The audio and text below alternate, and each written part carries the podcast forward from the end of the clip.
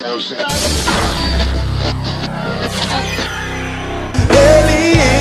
minha família em Cristo Jesus. Fala, meu povo! Estamos começando com mais um Elim Podcast. Muito obrigado por você que já tá aí assistindo. Já começo agradecendo, que é para você ficar até o final. Para quem não sabe, para quem sabe também, Silvio Micheletti que vos fala. Lucas Nunes de Souza. Vou falar Nunes de Souza porque. É Lucas Nunes ou Lucas Souza? Lucas Nunes de Souza. Lucas Nunes, Lucas, qualquer coisa, é nós. Eu só conheço como Lucas Nunes. E hoje nós temos uma presença ilustre, Gabriel Silva. Não, não, é, é Rogério Tavares, tá? Ah, gente, errei o nome do cara. Hoje vai ter risada. Hoje, hoje nós vamos sair Se daqui. você não viu muita risada nesses podcasts que passaram, hoje é dia. Brincadeira, gente. Prazer, Gabriel Silva aqui, junto com os meus amigos, Silvio Micheletti e Lucas, que eu não vejo faz um tempinho, hein, Lucas? Só um cadinho, mas Né? eu fico feliz. Eu, ó, eu, eu fico feliz quando eu vejo os caras. Eu fico maravilhado. Deixa eu até me arrumar. Eu, eu chego e tal, eu falo, meu, eu tô muito pá, né? Tô precisando correr mais, e não sei o que tem. Eu vejo, os, os caras tá lá com a barriguinha Tá também. todo mundo com a Eu- eu, barriguinha. eu já falo, graças a Deus, não sou só eu. Pois é, né? É assim aqui, pai. A gente já chega assim. Descascando já. Aqui já chega falando os defeitos das pessoas, é um negócio incrível. Pois é, falei, tá, a gente chegou aqui, tava na resenha aqui, o Lucas falou, bicho, tô correndo aí 150 quilômetros. Eu falei, quê? De carro. você, não per- você não perguntou do que Eu que falei, era. falei pra ele, bicho, você pode até emagrecer, mas no céu você não vai entrar não, bicho. Você é louco. Já me fez Você, né? pecar. Você vai, me fez pecar aqui, irmão. Bom, mas antes que a gente dê muito procedimento aqui na, na, na situação, vamos falar sobre o nosso apoio. A gente tá aqui, como sempre, nosso banner. Igreja Evangélica. É A gente não usa mais esse nome, né? Eu sempre vou direto, mas a gente só usa mais Ministério Elim. Ministério Elim Brasil é o principal aí da, do nosso podcast, até porque, né? Elim Podcast. Ah, né? pai, Por para. favor. Ah, pai, para. Mas estamos aí com um apoio muito importante para aqueles que já ouviram os outros podcasts, já entendeu do que se trata. Comunidade Terapêutica Conquista, é, sempre aí junto, tanto a Elin apoiando a Conquista como vice-versa. Procure aí nas redes sociais, procure aí no Facebook, Comunidade Terapêutica Conquista. E também a Associação A Casa do Pai, o projeto social que nós temos aí no Ministério Elim. Procure também no Facebook e no Instagram. E tanto Facebook como Instagram, Ministério Elim Brasil. Não esquece de ir lá e dar uma conferida. Então, vamos embora? Não esquece de ir no canal do YouTube, se Ah, inscrever eu, no eu canal. não lembro, eu não, tá vendo, eu não, sou, eu não sou like. blogueirinho, gente. Ah, eu também não, não, co- Eu esqueço dessas coisas. Alguém me ajuda com isso, gente. O Lucas tá ajudando, pô. O Lucas tá ajudando, é assim mesmo, esqueceu E, ó, a lapada. E ó, por favor, não se esqueça de, de colocar lá no sininho. Tem muito, tem muito pouco inscrito no canal. Nossa, ficou redundante esse negócio aqui. Muito pouco muito inscrito. pouco inscrito. Não, mas ó, dá uma força lá pra gente, pessoal. A gente tá precisando bastante. É, a gente vai fazer uns vídeos posterior para vocês entenderem o projeto por completo, o que, que a gente quer, aonde a gente quer chegar. E vocês vão nos ajudar muito, tá? Compartilhando com os amigos. Dá essa força lá pra gente, tá bom? Fazendo isso, você não está apoiando o Lucas, você não está apoiando o Silvio, e você não está apoiando apenas o Gabriel. Você está apoiando o Ministério Elim, juntamente com a Casa do Pai, juntamente com a Comunidade Terapêutica Conquista, tá? Depois a gente vai falar um pouquinho mais sobre esse papo. É isso aí. Agora vamos lá, né? Pro nosso carinha aqui. Um Opa! cara que tá rodando o Brasil, tá famoso, cara. Só vejo o cara postando no avião e tô não sei o que, e tá não sei o que. Eu falo, ah, pai, tá, tá ruim, tá uma vida difícil. Coitada da Bianca. Mas tá bom, tá bom, tá bom, tá bom, tá bom. Cara, olha só, pior que eu tenho um problema muito sério, muito grave com isso, sabia? Se vocês olharem nas minhas redes sociais, procura aí, Rogério Tavares, tá? Nas minhas redes sociais. O pessoal vai procurar. né? É, não... pô, mas não é não. Brincadeira, gente, é Gabriel Silva Sax. Se vocês procurarem Gabriel Silva Sax nas minhas redes sociais, tudo que é store meu é tudo repost. Que as pessoas me marcam, mano, é muito, mas é muito raro assim. Se no mês eu pego o meu celular, tiro do bolso e falo assim, esse eu tô fazendo. É muito raro eu fazer dois, três. Se eu mês. sou ruim de internet, você não sabe o que é o Gabriel. Pois é. Não, então, o, o que ele pode ser ruim de repostar, o cara é crica, o cara é crica pra competir. Pensa num cara que é competitivo. Ah, isso é verdade, pai. Pokémon na veia, irmão. Gameplay. Até anotar. Ainda bem que Minecraft eu não passei perto, Free Fire também não, porque senão não tinha vida. Mas vamos voltar ao início e eu vou fazer a pergunta que eu sempre faço pra todos. Isso é de praxe. Quem é Gabriel? Opa, Rogério Tavares, nasci lá em Penápolis. O Rogério vai vir atrás da gente. Vai ter algum Rogério Tavares que vai aparecer. Ai, ai, não, brincadeiras à parte. Vamos lá. Bom, Gabriel Silva nada mais é do que um, um jovem rapaz de 33 anos de idade, pai de família hoje, casado com a Bianca, pai do Eduardo e da Luísa, saxofonista profissional. Eu tenho saxofone como profissão, a música como profissão, desde os meus 19 anos de idade, mais ou menos. Trabalho com eventos, música, faço bastante trabalho social quando eu posso e infelizmente agora por conta da pandemia eu tô fazendo bem pouco, mas é uma coisa assim que me dá um retorno muito grande. Eu acredito que todo músico, toda pessoa que trabalha com música, a principal missão dela é exatamente contagiar o próximo. Não é tocar um instrumento, é tocar as pessoas.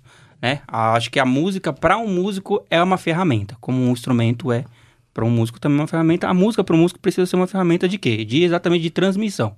Né? Então, por conta da pandemia, eu tenho até fazido isso com pouca frequência, mas é uma coisa assim que me dá um retorno muito grande, muito satisfatório. Não sei se eu consegui responder quem é Gabriel, mas quem não aí. conhece é o Rogério Tavares nas redes sociais. aí. Mas ao longo, assim, das perguntas, a gente vai, vai destrinchando tudo isso aí. E aí eu vou fazer a pergunta que é, é simples. A gente fala de Gabriel hoje, a gente fala saxofone. Isso é verdade. Aonde o saxofone entra na vida do Gabriel? Aonde a música vida, entra? cara. Mas aí eu podia voltar um pouquinho antes. Não, não, Ah. não. Depois eu, de- depois eu vou para a próxima pergunta. Mas vamos lá. Tá, vamos lá. Onde que a música entra na minha vida? Bom, eu já vou começar falando logo uma coisa que toda vez que eu falo, o Silvinho eu acho que é o único que já sabe dessa história. Mas toda vez que eu falo, a primeira reação das pessoas sempre é negativa. Mas eu não posso ser falso, tá bom? Eu sou um músico que não gosta de música, tá? Sério, eu tenho isso como profissão. Eu trabalho com isso, eu viajo o Brasil. Mas se você falar assim, Gabriel, quantas músicas você ouviu hoje? Nenhuma. Gabriel, qual é o seu gênero favorito? Não tenho. De verdade. Aí eu vou explicar o porquê pra vocês disso, tá? Gabriel lá na sua infância era um rapaz, era uma criança bem tímida, bem introvertida. Pra você ter uma ideia do nível de timidez que eu era, eu não conseguia interagir com os meus familiares. Os meus primos iam em casa e eu me escondia pra não brincar com os meus primos, que eu tinha vergonha. Meu pai e minha mãe falavam comigo, eu abaixava a cabeça e respondia sim ou não. De tão tímido que eu era. E a, quando a música entrou na minha vida, ela veio e destravou isso de um jeito. Mas destravou isso de um jeito, irmão, que eu ainda continuo um tímido. Eu acredito que timidez é uma coisa que você consegue conviver, consegue contornar. Agora, se livrar dela, acho que é quase impossível. Mas por conta da música, eu consegui melhorar e evoluir muito como pessoa, cara. De verdade. Então a música entrou na minha vida, voltando lá, né? Do, do começo, do início. Meu Deus do céu. Quantas horas de podcast hoje? Quatro horas? Quatro horas e vinte? É por aí. por O aí. pessoal vai bater na gente. Você começou a... Corta, vamos embora. Não, gente, brincadeira, tá? Mas é sério. Como eu falei, eu era uma criança muito tímida. É, eu era- fazia parte da igreja. Na minha igreja era uma igreja tradicional, que tinha coisas como orquestra, como coral, grupo de louvor e por aí vai. Mas pelo fato de eu ser extremamente tímido, eu não olhava para essas coisas. Para você ter uma ideia, quando eu tive o meu primeiro contato com a música, eu sabia que era instrumento musical por ver, mas não por me interessar. De verdade. Tanto que o único instrumento que eu olhava e falava assim, nossa, esse instrumento é bonito, era o piano. Fora isso, não tinha nenhum outro. De verdade. E a música entrou na minha vida através do seguinte: meu pai, minha família, entrou num projeto dentro da igreja para aprender música e formar uma orquestra. Nós estávamos numa igreja relativamente assim, média pro lugar que a gente estava, ou meio grandinho pro lugar que a gente estava, só que não tinha orquestra. Aí o regente do coral decidiu fazer uma uma uma turma de, de aula de música para ensinar a música pro, pra galera. Resultado: a igreja tinha mais ou menos umas 150 pessoas. 90 pessoas entraram na aula de música. Dentro dessas 90, tava eu, meu pai, minha mãe, meus irmãos, os amigos da igreja, todo mundo. Ou seja, a adesão. Uhul! Total. Dessas 90 pessoas, apenas uma se formou. Quem você acha que se formou? Não foi o Gabriel. Pô, Silvinho. Mas eu quero voltar à pergunta, então. Ah. Por livre e espontânea vontade ou por livre e espontânea pressão? Vamos lá, vamos lá, vamos lá, vamos lá. Bom, esse, esse é o momento da minha história que eu sempre faço todo esse preâmbulo pra pessoa falar assim: nossa, esse cara nasceu pra música. De 90 pessoas, só ele se formou no negócio. Não, eu fui a primeira a desistir, tá? É sério, eu fui a primeira a Essa parte da desistir. história eu tinha esquecido, foi no impulso. Sim. Eu fui a- uma das primeiras pessoas a desistir. Eu vou contar o porquê. Música, a teoria, a parte teórica da música é uma coisa um pouquinho monótona, um pouquinho maçante. A parte final da música é maravilhosa. Mas a parte teórica da música é meio chata, é meio complexa, sabe? Matemática pra caramba. Você vai falar de matemática, e olha que matemática é a minha matéria favorita, mas na época lá, pra um, pra um jovem, acho que eu tinha 11, 12 anos de idade, cara, não tava nem aí para isso. Foi um dos primeiros a sair. A primeira pessoa que se formou nessa aula de música, e a única, inclusive, foi meu pai. Foi meu pai. Meu pai se formou e o instrumento que ele escolheu foi o saxofone. E eu, nessa época, não tava nem aí pra nada. Inclusive, eu já tava até querendo sair da igreja. E foi isso que eu fiz. Saí da igreja. Eu saí da igreja lá pros meus 12 anos de idade e meu pai começou a aprender música, a aprender a tocar saxofone. Só tinha meu pai e mais um maestro lá que tocava um instrumento diferente dentro da igreja. Depois, não sei se por curiosidade, por... ah, lembrei. Porque... Ixi, gente, é sério. Eu não sei contar assim resumidamente. A história é grande, velho. É grande. É é melhor, Olha, melhor. a Mas ir por parte, senão. A Bianca falou pra mim, gente, se você tem certeza que você vai levar o Gabriel no podcast, Pois é. quantas horas de, de programa que é? Ixi, Bianca, desculpa aí, revelei. Não, mas é isso mesmo. É porque eu sou muito assim, ó.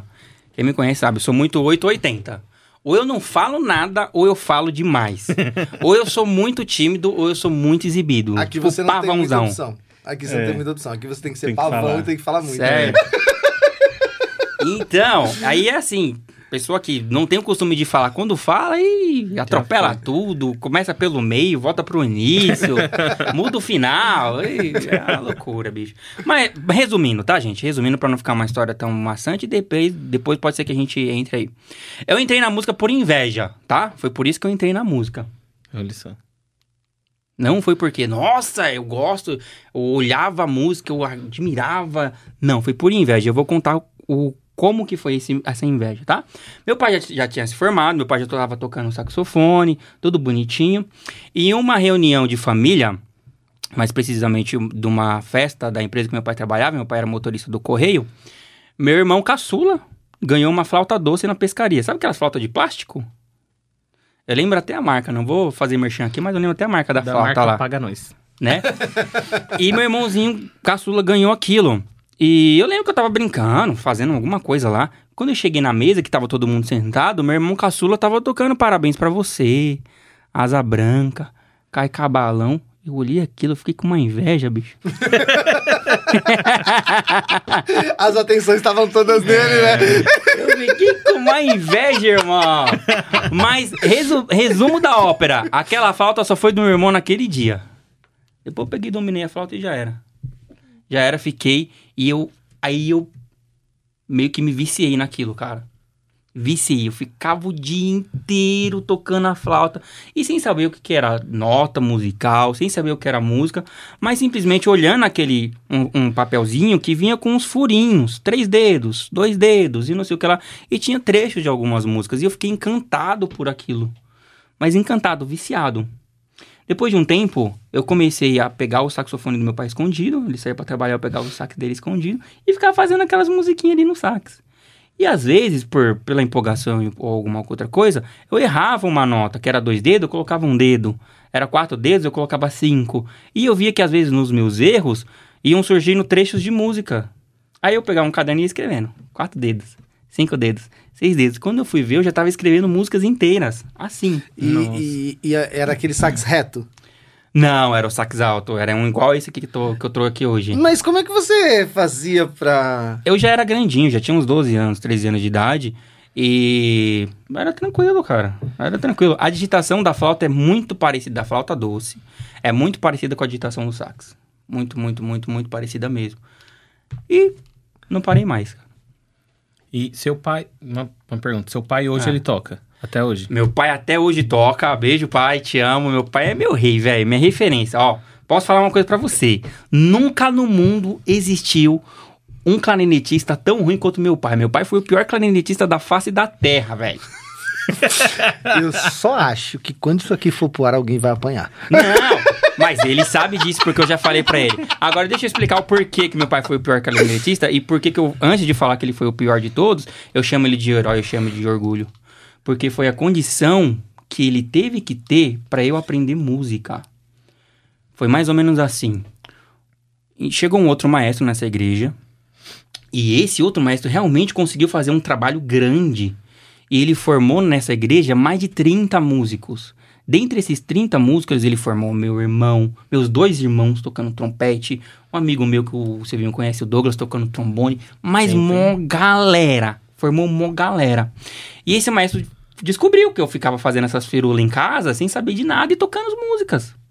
Ele cham- me chamou, nessa época eu já não tava mais na igreja, me chamou, aí eu fui lá e o maestro falou assim pra mim: Você não quer aprender música? Falei, quero, mas eu não quero saber de igreja. Eu quero aprender música, mas não quero saber de igreja. Maestro falou: Não, tudo bem, vem que eu vou te ensinar música. Você não precisa vir pra igreja. Você só, só vem na aula de música e pronto. E foi isso que eu fiz. Eu só ia pra aula de música, aprendi música. Depois de um tempo eu já tava ajudando esse maestro, eu mais com meu amigo Douglas, a formar as próximas turmas dos músicos Caramba! que tava lá. Ou seja, eu sou uma pessoa que eu tenho uma facilidade muito grande com uma das áreas da música, tá? A música é muito complexa, não posso falar que, pô, sou o cara, não. Eu tenho uma facilidade muito grande com uma área da música que é a área de percepção, tá? Sempre tive uma percepção muito aflorada, mesmo não tendo um- uma base técnica, eu conseguia fazer com essa, com essa minha capacidade música. Comecei a trabalhar com isso. Só explica pra nós, leigos, o Hum. que, que é a percepção.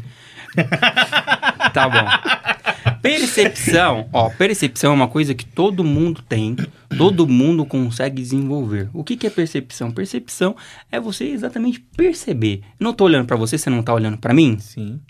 Então percepção é um sentido. Na música, qual o sentido que você utiliza? O sonoro.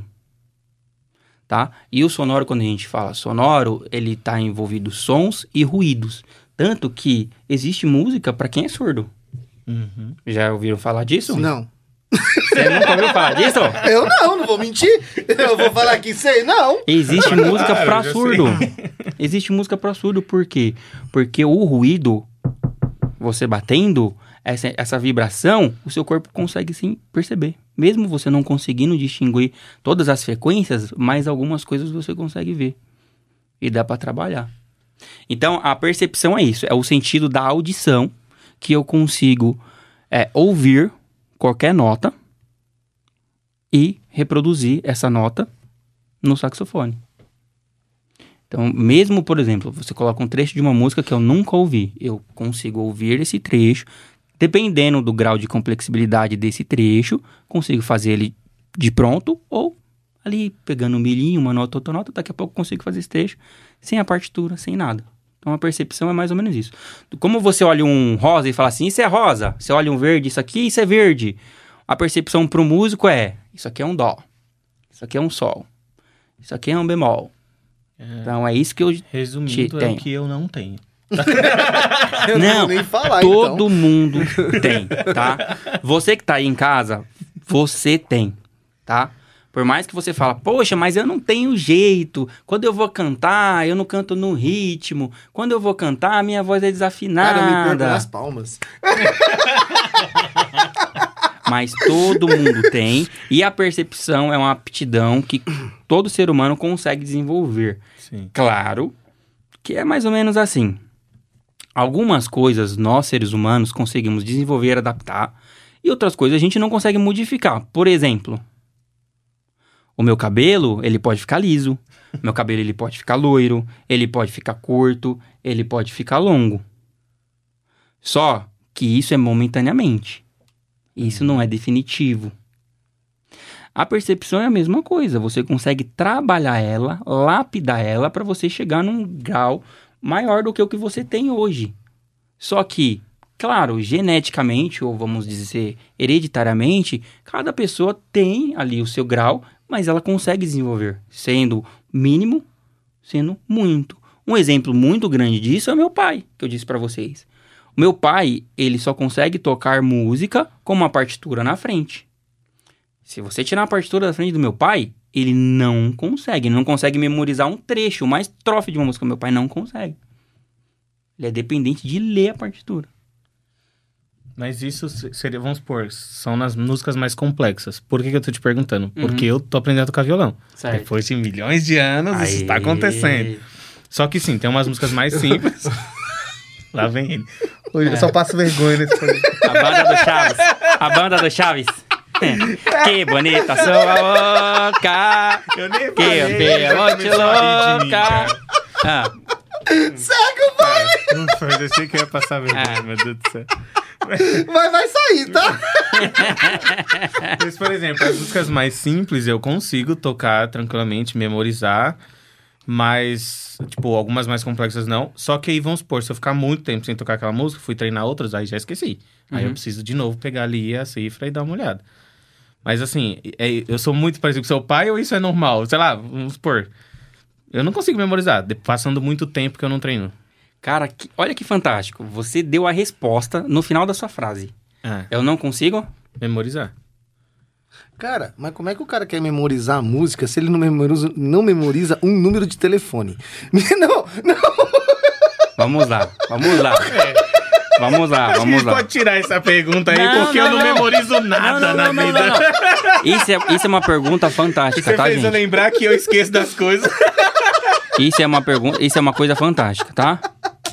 Vamos explicar. Vou, deixa eu falar pra você aqui, ó. Você que tá ouvindo a gente aí agora, quantas pessoas online mesmo? 5 mil? Opa!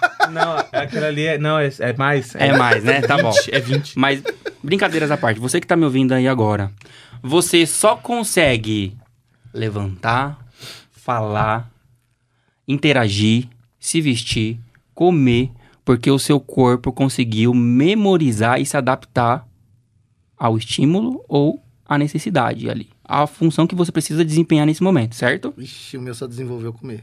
Hum, A única coisa. A única coisa. Memória que ele tem é assim, ó. F-O-N-E. Fome, fome, fome. Esses caras aqui é fogo, viu? Mas é sério. Mas agora falando sério. Preciso falar sério agora. Momento, momento sério aqui do podcast. Nós, como, como seres, nós somos seres extremamente adaptativos. Tá? E essa questão da memória é uma coisa que para muita coisa nós, nós fazemos de forma instintiva e para outras a gente precisa utilizar a nossa parte cognitiva. O que que é diferente de cognição e de instinto? Instinto é uma coisa que você faz sem pensar, no impulso. Por exemplo, fazer um desafio para vocês agora aqui. Comer. Não, fazer um desafio para vocês agora. Vocês têm que respirar e inspirar 15 vezes em 10 segundos. Aff, não consigo não. Ah, Me eu dá acho falta- que eu não sei se me eu dá consigo, falta não, de ar mas só eu não de vou mentir, pensar. não. Quando eu tô correndo, eu respiro. Parece aqueles cachorros. Correndo sim, mano. Agora me dá falta de ar só de pensar em fazer isso. Olha só que legal. Por, isso, pra você que tá ouvindo, pode, ser, pode parecer ser uma coisa meio sem pé nem cabeça. Por que, que uma pessoa quer, tem que respirar e inspirar em 15 vezes em 10 segundos? Não, não tem. Isso é uma coisa que você faz normal. Sem pensar, você não precisa pensar, opa, agora eu tenho que respirar, agora eu preciso respirar mais rápido, agora eu preciso respirar mais lento. Não. Normalmente você faz isso. Né? Um outro desafio pra vocês aí agora. Você precisa ficar dois minutos sem respirar. Você consegue? Não. Tem gente que consegue, velho. Agora, se eu falar pra você, treinar. Treina. Você pega um cronômetro, coloca na nossa frente e a sua missão é respirar e inspirar 15 vezes em 10 segundos. Você vai conseguir fazer aquilo? Pode ser que de uma primeira vez, não. Mas repetindo, e repetindo, e repetindo, e repetindo, mesmo sendo uma coisa extremamente boba, uma coisa que você não precisa disso para sobreviver, acontecer, mas você consegue fazer isso. A mesma coisa você consegue fazer com os dois minutos sem respirar. Mesmo sendo uma coisa que você vai morrer se você fazer errado, se você treinar e treinar e treinar, você consegue fazer. Então, voltando na sua pergunta, que é a questão lá de memória, de memorizar. Então, coisas mais simples, mais rápidas eu consigo fazer e coisas mais complexas eu não consigo, é porque você não conseguiu desenvolver a sua parte cognitiva relacionada a essa questão da memória de uma forma satisfatória. Por exemplo, se eu falar para você, Lucas, ó, você vai no mercado agora e você vai comprar para mim aqui, ó, arroz, batata, alface, pepino, tomate. Já esqueci o primeiro. Lucas, você vai no mercado, você vai comprar arroz, alface, pepino, tomate. Eu já até mudei aqui os ingredientes, mas falei mais ou menos os mesmos. Se eu falar isso pra você 5, 10 vezes, você vai memorizar. Mesmo falando muito rápido. Uhum. É uma coisa de hábito. Sim. A Tá? repetição. Repete, repete. Uma das coisas que me fez desistir, e acredito que faz muita gente desistir da música, é isso. Repete, repete, repete e repete. Inclusive, isso é um dos vícios que muitos músicos têm. Muitos músicos, eles são. Eles conseguem reproduzir, mas eles não sabem o que eles estão reproduzindo. Uhum. Um papagaio consegue aprender um repertório de palavras, mas para ele não faz sentido nenhum aquelas palavras. E ele Sim. faz. E muitos músicos se tornam isso porque repete, repete, repete e repete e repete. Mas esse é o segredo, gente, para tudo na vida, tá bom? Esse é o segredo para tudo na vida. Por exemplo, o Lucas tem a missão de correr 150 km. Se ele conseguir todo dia correr 3, daqui um mês, todo dia ele vai conseguir correr 5. Daqui três meses, todo dia ele vai conseguir correr, correr 10. Daqui a algum tempo, ele vai estar lá correndo com os kenianos. Ah, não tem como. A barriga não deixa. Se você Não, não, colocar. a já barriga vai não deixa, a pai. barriga, Barriga já. não deixa, barriga não deixa. Porque, ó, entenda uma coisa. É. Você canta, você toca pra quê? Hoje, É. Seu hobby pra favorito, vamos lá, vamos falar. Seu hobby favorito, qual que é? jogar. Jogar. Certo, Beleza. Você tem um hobby de jogar. certo. Você joga pra quê? Pra distrair Isso. a mente, beleza. Qual que é o seu hobby favorito? Será que eu tenho um hobby favorito? Não, tá bom, ele não tem hobby favorito. É eu sei qual que é, Ah, mas... não, tá, É que você assistir faz muita série, coisa. Assistir série, Tá bom, vamos supor. be- pra quê? Aí eu falo que é pra relaxar, pra desligar a mente. Então, o meu hobby Mesmo que eu não favorito consiga. é comer. Hum, Hum. Eu. Aí o pessoal fala assim: e por que, que você corre? Porque se eu não correr, pai, eu, eu não entro na porta mais. Então, eu corro, eu, Lucas, corro pra poder Corro comer. pra comer. Então, vou lá. Tá to- toda quarta-feira? Meu amigo, se deixar toda quarta-feira, aquela feijoada. É, por sinal, hoje eu comi uma. Nossa, pai. nem chama. Você tá trabalhando, pai. É. Eu tô de férias. E se eu te disser que tem gente que é rica e a profissão dela é comer? Rapaz, eu tô precisando de um trabalho Ó, desse. Pronto. Fechou. Apresenta. Me apresenta! Pelo amor Me de Deus. apresenta isso aí, pelo amor de Deus. Mas tem, você pode pesquisar aí no YouTube agora, aí, ó, campeonato de comida, degustador. Tem pessoas que tem áreas da nossa vida que a gente pode achar que é uma coisa banal, ou que é uma coisa que, meu, é só eu, eu sou o loucão do mundo, do universo. Mas vai ter um tem, nicho de é. pessoa que vai valorizar e monetizar aquilo. Sim.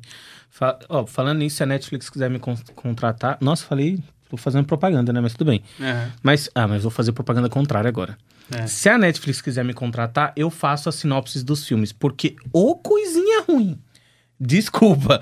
Eu até falo, que- porque eu gosto muito de assistir filme, assistir muita série. É. Mas quando você vai ler ali a sinopse, tá- não tem nada a ver com a história do filme. Então, eu já posso arrumar um emprego na Netflix, tá vendo? Aí, ó. Fazer as sinopses pra colocar lá, porque não tem nada a ver com a história. Mas enfim, desculpa aí. Não, mas é isso, ó. Pra tudo tem um nicho, pra tudo. Por mais que você fale assim, não, isso aqui é uma mania estranha minha. Irmão, vai ter alguém que vai valorizar e vai achar isso o máximo e vai pagar pra isso. Vai falar assim, cara, você é o melhor em comer feijoada do mundo, bicho. Tá vendo? tô- Vamos encontrar Ela tá coisa até aí. aqui, até agora, mas tá. Foi top. Mas vamos lá. Continuando, tem mais alguma. Não, vai lá, na- vai na lá, vai lá, vai lá. É, você falou que você começou a tocar aproximadamente com 12 anos, é isso? É, que eu me recordo é isso, gente, ó. A minha aventura com a, com a música é mais ou menos assim. Dos 9 a 10 anos, mais ou menos, foi essa época da orquestra aí, que eu desisti da música, que eu saí da igreja, foi mais ou menos isso daí. Os 13 anos foi quando eu realmente comecei a pegar o instrumento do meu pai escondido. E eu não terminei a história quando eu falei que meu pai é o pior clarinetista do mundo, foi por conta da condição que o maestro deu. Que qual foi a condição? Para mim ensinar música pro seu filho, falou pro meu pai José. Ô José, pra mim ensinar música pro seu filho, o Rogério Tavares, você vai ter que pegar e deixar o seu instrumento com ele e você vai tocar o clarinete aqui na orquestra. Meu pai falou: "Tá bom". Então, sério, de verdade, eu nunca vi um clarinetista tão ruim na minha vida. Mas eu devo a minha profissão hoje ao meu pai por conta desse gesto dele. Ele ficou ali, se não me engano, uns oito, nove meses, tocando um clarinete que não era dele, tocando um instrumento que é muito difícil, muito complexo. Embora ele seja muito parecido com o sax, mas ele é muito mais complexo do que o saxofone. E eu devo a minha profissão, eu devo a minha carreira ao meu pai e à minha mãe também, que depois, se der, eu tenho outras histórias pra falar a respeito disso aí. Eu perguntei por que, que seu pai, se, se o seu pai ainda toca, porque pra- da questão do- de fazer uma ligação com, com o fato de que o seu pai foi o único que continuou o curso, né, e terminou, e você foi o primeiro a sair. E aí às vezes a gente tem essa questão de as pessoas não terminam aquilo que começa e tudo mais. Porém, tem pessoas que são dedicadas. Por mais que não façam um curso, mas se dedica no seu particular ou vice-versa. E, e você é uma pessoa dedicada. Você treina. tipo, Vamos supor, hoje em dia você já é né, mais do que profissional, nem sei se você treina. Porém, você já treinou muito. Você- tanto que você começou assim. Então, acho que isso é um, um ponto interessante de, de se colocar, né? Porque às vezes a pessoa ela começou com, com um instrumento novo, começou com alguma coisa nova, treina ali dois minutinhos só e acha que é, já é o, o Gabriel Silva. Pois é, o principal, gente, é o interesse. É a questão do interesse. Quando eu fui, é, quando me apaixonei pelo saxofone, não foi pela música, e hoje eu tenho isso mais claro na minha vida, tá? Eu me apaixonei pelo sax, não pela música. Quando me apaixonei pelo saxofone, pelo timbre, pela aí sim, aí depois, né, aí você vai precisar da música para desenvolver o que você quer, que é no caso tocar melodias, tocar músicas e tudo mais. Mas através disso, através do saxofone, foi por causa do interesse. Eu não, eu meu, eu era retardado, sabe aquele nerd que só queria fazer isso? Eu acordava, abria o olho, sax. Só parava para comer. E sax. Coitado dos meus vizinhos. Coitado da minha isso mãe. agora. Meu, eu chamava a polícia, eu não avisaram. Eu Amigo, não tô eu aguentando não. passava, sem brincadeira, gente, eu passava mais de 12, 14 horas tocando saxofone. Tinha dias que fazia ferida na boca, de sair sangue da boca, porque, meu, era uma compulsão pelo sax. Hoje em dia, é, acho que a última vez que eu estudei deve ter uns 3 anos. Eita, poxa. Por quê? Não, é sério. Já, já praticou muito, vamos... Porque eu já pratiquei muito, eu já consegui desenvolver algumas coisas, principalmente para desenvolver a minha profissão no nicho que eu faço, tá bom? Porque música é muito amplo, mas para para mim fazer a, a minha profissão no nicho que eu faço, eu já consegui desenvolver algumas aptidões que hoje em dia eu não preciso nem do sax. Eu consigo ouvir a música e na hora que eu tô com o sax na mão, eu simplesmente só transporto o que eu já mentalizei, o que eu já construí ali. Mas, por exemplo, se eu, se eu falar, Gabriel, eu quero que você toque tal música que você nunca ouviu. Você vai só ouvir a música ou você vai treinar ela antes de tocar? Depende da música. Se for uma coisa simples, quando vou definir simples? Se for um worship, 100%. Não precisa nem ouvir a música. 100%. O que, que é worship, gente? Worship é o fast food da, é da sério, música. eu tô, gospel. vou É, falar pra você, tô, tô boiando aqui. Worship, ah, fala português, cara. Você tá no Brasil, meu. Ah, Worship são aquelas worship, músicas de worship. quatro notinhas. Só repete, o Repete ritmo, a mesma infinitamente. Mente. Tá, fala uma aí. Vamos... Hã? Fala é que uma. fa- falar uma a gente vai acabar falando... Ah, então tá Não, bom. eu não vou entrar nisso daí porque vai, eu- geralmente vai pro lado da crítica, né? E, meu, quando a gente. A gente Mas eu tenho- vamos usar um nome de uma banda que é justamente worship. A gente não tá fazendo uma crítica exatamente. Sim. Mas, por exemplo, esta casa é sua casa, nós deixamos ela pra você. Você vê que o ritmo é só isso. Tipo, bem básico. Então, música, são músicas fáceis. E repete infinitamente mais. Isso daí eu consigo fazer sem o sax. Tranquilamente. Yeshua. Só fica nessas coisas assim. Mas por quê? Porque essas músicas foram feitas pra isso, tá? Embora eu tenha uma certa crítica em relação a isso, Mas eu, eu tenho que ser honesto, tá? E falar pra vocês que essas músicas, ela tem uma contribuição muito grande. Muito grande de aproximação. Porque tem um outro defeito também que muito músico tem. Esse eu não tenho muito por pelo meu de outro defeito lá de não gostar muito da música, tá? Mas que é mais ou menos o seguinte: músico adora coisas complexas, coisas rápidas, e ele acha o seguinte: quanto mais rápido e mais complexo eu fazer uma execução de uma música, melhor eu sou. Só que as pessoas leigas e as pessoas simples, elas olham essa pessoa desse jeito e falam assim: quanto mais você faz isso, mais chato você é, hein, bicho? Ah. Porque a pessoa não tem o mesmo filtro que o músico. A pessoa que não consegue discernir, ela não consegue entender aquilo que o músico tá fazendo. E o músico, nossa, ele lava a alma ali, cara, naquela música super rápida, muito aguda, muito grave, cheio de, de técnica e cheio de coisa. Só que o leigo não consegue. E por que, que o leigo não consegue? Porque a música, assim como a dança, é uma coisa que foi feito para ser feito em coletivo. Mas,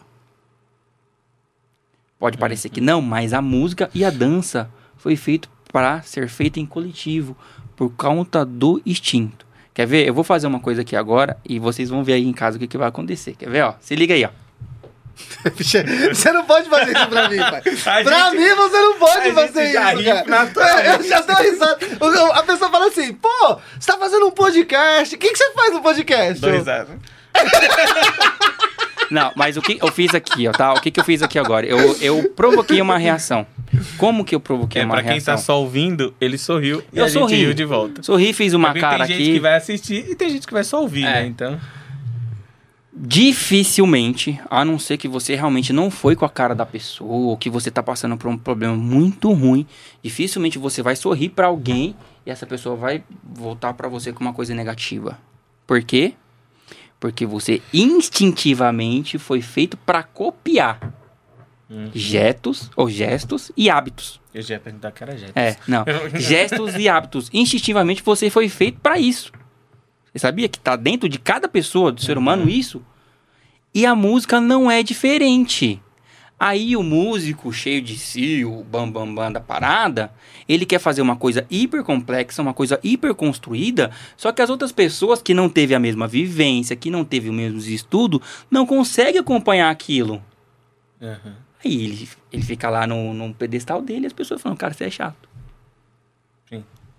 E tem muito disso. Em muitos lugares. É. Não só na música. né? Aula, da, aula, aula de música hoje, né? Sim. É, vem o Não. Anderson, É. fala, agora vem. a- E eles deixam a gente muito no chinelo. A gente precisa começar a avançar nessa área aí. Ah, eu, eu tô aqui nadando numa praia que nem minha, não, pai. Se me soltar aqui, eu afogo. Não, vocês vão ver a hora que o cara ligar o treco aqui, cara. É, porque Ô, você o negócio uh, parece um.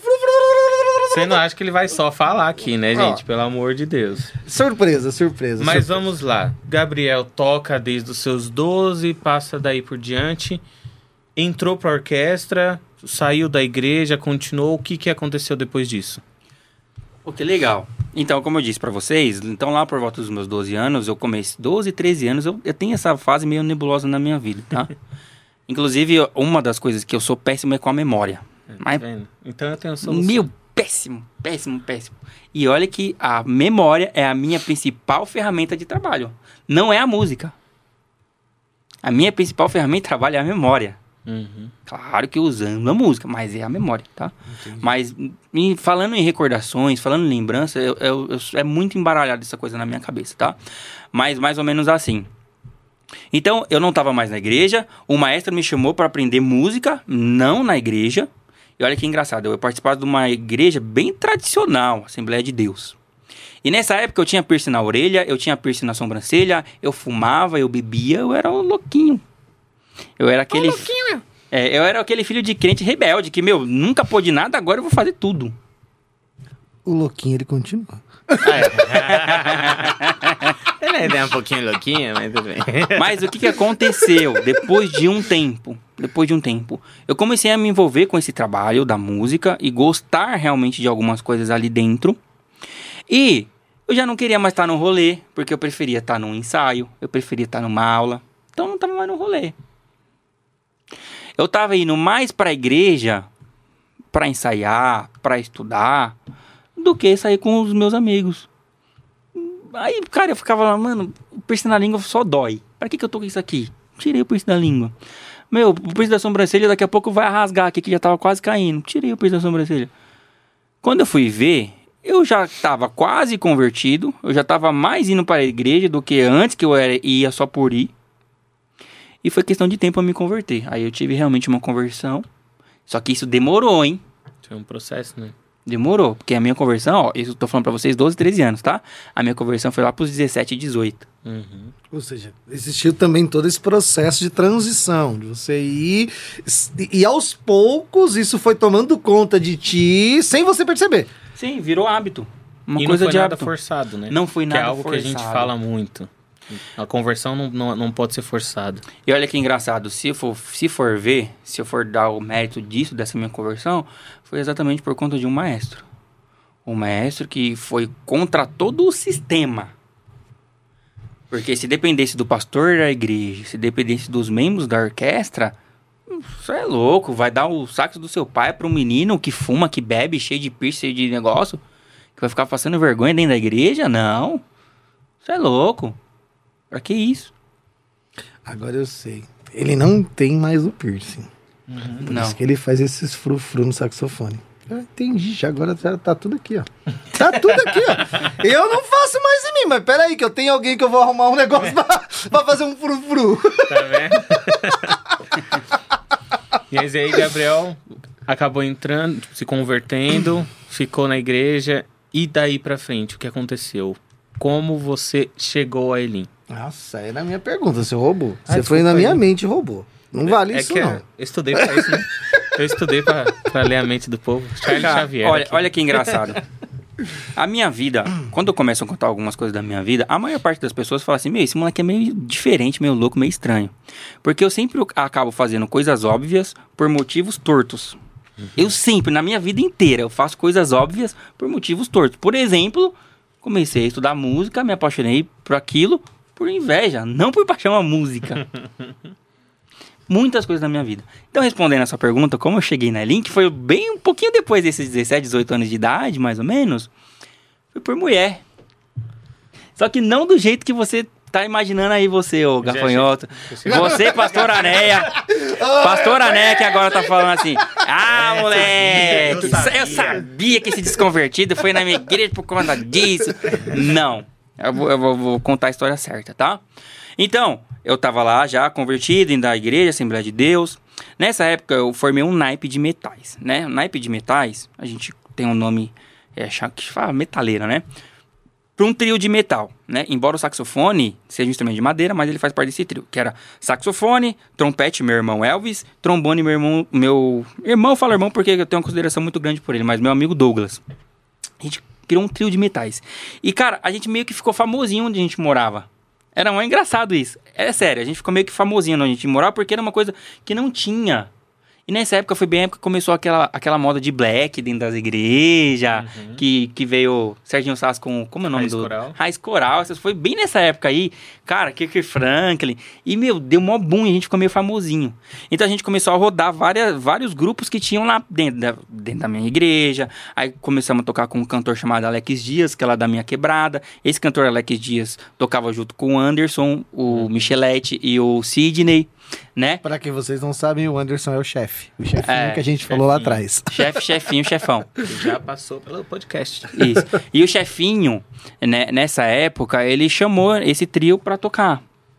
E, meu, pra mim era só tocar como eu sempre tocava com essas outras bandas. Só que nessa de tocar, ele acho que chamou a gente pra tocar, não sei se foi numa uma conferência da Elin, alguma festividade da Elin, alguma coisa da Elin. E ele tocou. E cara, nessa, o Elvis e o Douglas não voltou mais. Por conta de mulher. Chegou, já ficou. A outra chegou, já ficou. O Elvis e o Douglas não voltou mais. E eu tava lá né, na minha igreja. E eu fiquei mordido com os dois. Com o Elvis e com o Douglas. Eu falei, caramba, ca cafajeste, velho. Nós aprendemos um negócio junto, agora os caras vão largar eu aqui sozinho por causa de mulher. né? E eu mordido por conta da situação, mas eu tinha um, um- uma amizade, um carinho muito grande por esses dois, que de vez em quando eu ia participar de alguns eventos da Elin, de algumas coisas da Elin. E depois de um tempo acabei indo pra Elin, né? Aí por causa de mulher, por causa da minha esposa, que hoje em dia... Que aí depois vem a mulher. É. Mas foi mais ou menos por conta disso. A história é meio, meio louquinha, mas é isso aí. Vai falar alguma coisa? Que Não, se deixar, eu vou perguntar. Vai embora, vai embora, vai embora. Eu vou, eu vou desligar o ar aqui, já, eu já tô com frio já. Vocês não estão com frio, não? Eu sempre tô com frio, né? É, tá com frio. É, eu vou desligar. Eu saio daqui pra ligar, eu vou, vou desligar. Desliga, liga, aqui. pô, fica à vontade. Mas vamos lá. Então, entrou pra Elin, participou de alguns eventos, conheceu, conheceu o chefinho. Sim. E aí, quem não, não assistiu ou não Inclusive, ouviu... deixa eu falar uma coisa aqui que eu nunca falei nunca nem pro chefinho. Chefinho, eu não- eu não gostava de você no começo, viu? Eu tinha muita raiva de você, porque você foi o cara que roubou os meus amigos, meus parceiros, velho. Fala, como assim, mano? Como assim, velho? Como assim, mano? O cara vai lá na minha igreja, pega meus brothers, sequestra ele e não devolve, velho. Não foi culpa do chefinho, foi culpa Sim, deles eu se sei. apaixonaram. Mas na época eu era uma Nem adolescente ali, cara, né? 18 anos, 17 para 18 anos de idade. Adolescente, não. Abo... Aborrecente. Recente. É, era uma dessas coisas aí. É. E quem não assistiu ou não ouviu, vai aí, procura aí que tem também o podcast com o chefinho, que tiveram muitas coisas interessantes e reveladoras nesse podcast. Pastora Neia que o diga. Foi top. Então vai lá e, dá uma olhada. Mas fechando aqui, tá, chefinho? Foi naquela época, tá? Hoje em dia minha cabeça, minha mentalidade é totalmente diferente. Eu sei É, que explicar, entender né? isso, eu sei entender o que aconteceu lá. Eu sei que não foi intencional, muito pelo contrário. E mesmo, dependente do que for, cara, eu devo uma parte da minha vida a isso. Uhum. né? Eu devo, eu devo ser músico à inveja. Loucura, né? Eu devo estar na Elin por dor de cotovelo e depois foi pra mulher. Sim. E aí, re- revelações, né? Vamos, vamos com revelações. De- é que eu não lembro, não vou lembrar, a gente sabe que eu, que eu tenho problema de memória. Mas desde o primeiro evento que os meninos tocaram na Elin, a galera, né, os adolescentes também, que ali tudo da mesma idade, ficava, vai, vem pra cá, vem pra cá, vem pra Elin. E aí eu- o, o próprio chefinho ficava, gente, calma, se for da vontade de Deus, com o tempo eles Pô, mas vêm. Eu tinha maior raiva, vou confessar, cara. E realmente É, vieram. eu tenho que confessar, eu tinha maior raiva. Por quê? Nós lá, apavorando e tal, daqui a pouco chega três caras tocando metal. Mano, era a mesma coisa na época de escola. Os- É. A galera que dançava, Uhum. pegava todo mundo. Nós doido pra pegar geral. Doido, doido, doido, fissurado. O cerol tava fininho, pai. Chega três, marmanjo. E as meninas ficavam tudo. "Ah, Nós- As meninas nunca olhavam pra nós, cara. Ai, Gabriel. Foi assim mesmo. Ai, Douglas, ai, ai, loiro. Era o loiro, ele só chamava de loiro. Mano, que raiva que eu... E o bom, o bom é que esse podcast é cristão e a gente mostra na íntegra como que é o pensamento do cristão. Sim. Porque as pessoas pensam, não, crente não pode fazer essas coisas. Poder Eu- eu- não pode, mas a gente fazia, Eu né? tava com raiva, eu não vou mentir não, eu tava com raiva. Eu falei, mano, ô, esses caras saem lá, lá do Grajaú, lá do raio que o parta, lá perto do Sesc Integral, pra vir tirar nós aqui, cara. Não, eu ficava doido, eu ficava Cara, doido. não, não, não, mas é, é que... Não, não, não tem não, não, tem não, não, eu Não entendo, foi intencional, eu né? entendo. Mas, ó, só pra você ter uma ideia, pode perguntar, pode fazer uma pesquisa. Dentro da Elin, eu só tive olhos e eu só fiquei com uma menina. Não, você, No ministério inteiro. você, e as outras que todo É mundo queria sério? ficar. Não, mas aí é cada um Não. com seus problemas. Não, ele- eu tô falando de eu tô, eu tô Não. falando das meninas, Ah. as meninas que queriam ficar. E nós ficava como? Essa é a questão, porque ele só tinha olhos pra Pra Bianca, uma, e, nós? porém, e as meninas tudo todas as assassinando outras vocês. tinham olhos pra ele, entendeu? E, e aí nós ficava como? Ó, Chupando o dedo. Aí o pastor Silvio, Hum. ah, pastor Silvio, ainda vinha e falava: vocês têm que arrumar a mulher aqui dentro. Não adianta ser. Mas quem tava lá dentro não queria ficar com nós. Porque tinha uns caras que ficavam tocando lá. E aí, aí não, tinha, um- tem um hino. dancinhas, Tinha, não, tem um hino. tem um hino que eu ficava louco. Então, ele vai tocar aqui, ó, que eu vou pedir pra ele tocar, vou ficar lembro. Por todo lado. Aí o bonitão me sai com o saxofone lá de cima. Pá, pá, pá, pá, pá, pá.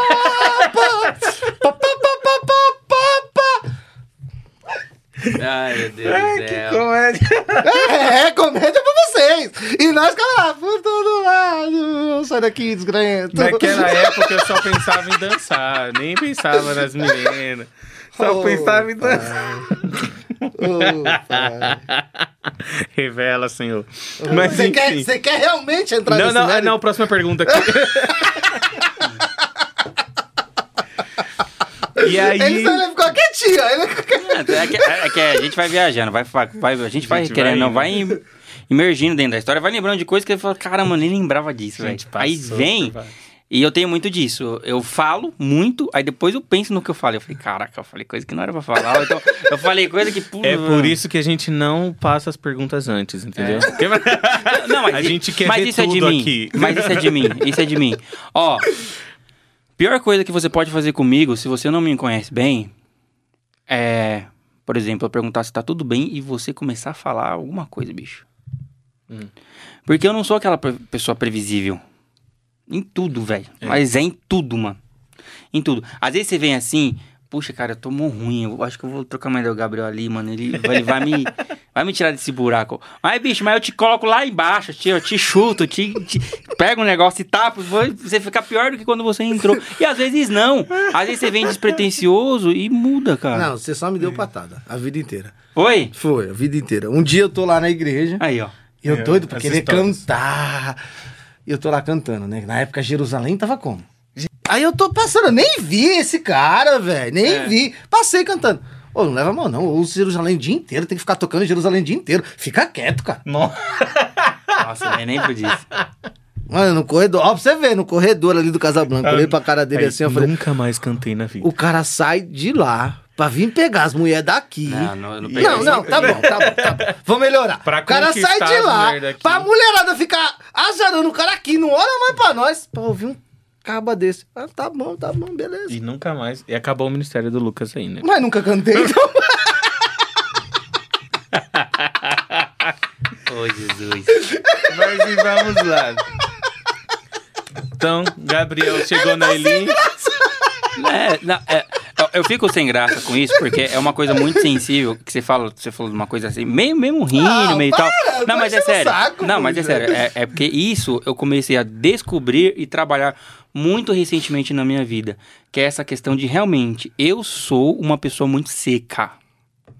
Não é que eu sou sem sentimento, é diferente ser uma pessoa seca e ser uma pessoa sem sentimento. Eu sou naturalmente uma pessoa muito seca. E cara, eu só comecei a descobrir isso de um tempinho pra cá. E toda vez que eu tenho, tipo assim, um bate-papo igual você, que alguém vem e me conta uma coisa, mesmo que seja assim na zoeira, eu, eu fico falando, putz, cara, ali naquele momento eu fui mó. Nada a ver. Ó, lembrar eu vou, eu vou, eu já vou, fez eu vou, eu coisa vou- eu vou comigo. contar te- três, três coisinhas. Ó, só vou te falar. Se você cair nessa vibe aqui, ele vai ficar. Ele vai, ele vai lembrar só pra te colocar É. Não, no mas Deixa eu não, lembrar. Ó, ó, eu posso falar três coisas aqui que eu já fiz, que, cara, que hoje em dia eu sei conviver com isso, mas eu olhando pra trás eu falo, caramba, como eu fui capaz de fazer isso? Ó, eu quase quebrei o pé da Aline num acampamento da igreja, por um bagulho mó besta, quase quebrei o pé da Aline. Eu quase matei a Jéssica, afogada, Cara, é psicopata. velho. sério. é porque ele não sabe competir, né? A realidade é E essa. hoje em dia existe um saxofonista no mundo chamado Lucas, Lucas Souza, que ele só é saxofonista por causa Uhum. de uma besteira enorme que eu fiz. O que que eu fiz? Cara, o Lucas é assim. Lembra que eu falei que eu sou tímido, eu era tímido pra caramba? O Lucas era eu ao quadrado. Uhum. Eu lembro dele. Verdade. Eu lembro dele. O Lucas era eu ao quadrado. A gente tava num- na, na comunidade Conquista. A gente tava lá na comunidade Conquista. E o Lucas tava com um MP3, um MP4 que tinha ganhado da mãe dele, alguma coisa assim, no cantinho dele, ouvindo música ali, ele dele. Aí o pavãozão, cata o moleque e joga na piscina. Queimou, queimei o MP4 do moleque. Novinho que a mãe dele tinha comprado nas Nossa. Casas Bahia, aquele crediário bonito. O duro, liso, rapado. O que que eu falei? Eu não posso pagar, mas eu posso dar aula de sax pro seu filho. Achando que a mãe dele ia falar assim, não, se toca, moleque, pelo amor de Deus, vai, eu quero, se vira Se aí e trabalha. tá mãe dele foi, topou e comprou um instrumento pro moleque. Mas olha só que engraçado. A minha vida é cheia dessas coisas meio loucas, meio sem pena e cabeça. Você fala, caralho, que negócio. E, meio- e disso começa a surgir coisas hum, loucas. O Lucas foi o único aluno que eu tive de saxofone até hoje que em dois anos de aula eu não tinha mais nada pra passar pra ele. Sabe que é nada? O moleque sugou a minha alma. Mas sério, não tinha, cara. Não tinha o que eu ensinar ele com dois anos de aula. E sax é muito difícil. É muito complexo. Eu, eu posso, eu posso passar aqui um podcast de 10 horas falando só sobre a palheta, que é um negocinho de bambu que vai ali no sax. Pra você ver de tão complexo que é. E o moleque sugou alma por causa disso. Por causa disso não, por causa de um meu MP4 que eu não podia pagar, que eu quebrei do moleque. Então, na minha vida tem, tem essas coisas. Tipo assim, eu fui uma pessoa extremamente negativa ali, bobão, ou por querer estar aparecendo, ou por querer fazer uma coisa que eu não podia ter feito naquela hora. E que hoje eu consigo ver isso, mas na época. E até agora aqui, nesse podcast, eu posso estar falando um monte de coisa que eu falei. que Se eu for parar pra ouvir depois, eu falei, caraca, Legal vai ser mano." ouvir depois. Essa parte vai ser Tem legal. hora que eu não vou mentir. Tem hora que eu fico vendo assim, mano, o que que eu falei? O mais legal é que todos nós, tipo, principalmente nós dois que estamos sempre, tem hora que a gente para e fala, não precisava ter falado ou ter feito isso. E aí daqui a pouco o pessoal lá, o pessoal vê, né, assiste ou ouve e fala, caraca, foi muito legal isso que você fez. E a gente fala, não, tem gente que gosta dessas loucuras nossas, então tá bom, tudo bem. Pois é. Mas, mas, né, a gente já falou quase uma hora. Então, desculpa, por- desculpa por ser mala, desculpa por ser arrogante. Ah, mas eu gosto. Me perdoe todas as pessoas que eu quase matei, que eu quase afoguei, que eu não pude pagar. Me perdoem, tá? Depois você explica como foi essas histórias aí, que eu já fiquei curioso. Eu queria. Aonde que entra? Aonde que entra a Bianca na sua vida? É, a- aonde o, o- o- o Gabriel se torna o pai de família que ele é? E aí, postergando um pouquinho mais pra frente, aonde entra hoje o músico que é o Gabriel tocando o Brasil inteiro aí, que o cara viaja, vai tocar lá fora, o cara é zica. Caraca, bicho. O negócio é o seguinte, eu acho que quando acabar esse podcast, eu não vou precisar mais de psicanálise. Eu só vou voltar e ver isso aqui várias e várias e várias vezes e falar assim, cara, eu nunca mais vou errar na minha vida. Se eu pegar e ouvir as coisas que eu tô falando aqui, eu tenho certeza que eu nunca mais vou errar. Vou sair aqui um cara melhorado. Mas vamos lá, né? Voltando. Tá vendo? Bom, a Bianca entrou na minha vida mais ou menos assim, como eu disse, né? Eu ia pra Elim em alguns eventos, em algumas atividades. Tanto que eu só fui de verdade entrar na Elim mais de um ano depois que o Douglas e o Elvis já era da Elim. Nossa, não lembra. Pra você ter uma ideia, quando eu entrei. Ó, eu entrei na Elim foi um pouquinho antes do, de gravar o CD. Nossa. Que eu, eu, eu- ah, verdade. eu lembro na minha cabeça, na minha memória fresca, a Lilian, a Lilian grávida lá embaixo no estúdio. Que eu falava, mano, mentira que você tá grávida de não sei quantos meses. A barriga da Lilian era mó pequenininha. Sim. Eu não era da Elim ainda. Nossa. Mano, ó, É verdade, a gente ficava muito. Era, era por isso que eu tenho essa memória da gente ficar enchendo sacos. Não, vem pra Elin, vem pra Elin. E o Anderson, não, gente, calma. Na hora certa, se for da vontade de Deus, ele vem. Tá? Era, era de você, verdade. É, E por causa dessa birrinha que eu tinha, né? Pô, os moleques Aham. foi pra igreja por causa de mulher, mano. Tá Sim. tirando. mas, mas voltando. Então, e quando que entrou a Bianca? A Bianca, assim, toda vez que eu ia na Elin, era uma, uma menina que eu olhava que se destacava das demais. Eu sempre olhava, sabe quando você olha e você tem uma admiração maior por aquela pessoa? E tal. Se só vou falar uma coisa. Se o João, se o João Eder tivesse aqui agora, ele ficava assim. Love moments. É Love moments. Mais, mais, ou, mais ou menos isso. Foi uma musiquinha de fundo. Mais ou menos isso. Só que, todavia, entretanto, eu ainda era uma pessoa tímida, bicho. Eu ainda eu tocava saxofone, eu fazia nos, eu vi os eventos, já tava começando a fazer alguns eventos assim meio informal naquela época, mas eu ainda era uma pessoa muito tímida. E eu não sei porquê, teve uma época que a gente programou uma viagem pra Brasília, foi ali que começou realmente a minha história com a Bianca, né? Mas acho que um mês ou uma semana, duas semanas antes, eu chamei a Bianca no MSN pra conversar. e a Bianca fez a besteira de responder. Se lascou, tá vendo? Dois filhos agora aí, ó. Se vira. Se vira, tá? Não mandei. Não mandei responder aí. Meninas, pensem bem antes de responder uma mensagem. Pois é. Pois é. Mas e foi agora isso. o WhatsApp tá mais fácil. É. Mas foi isso.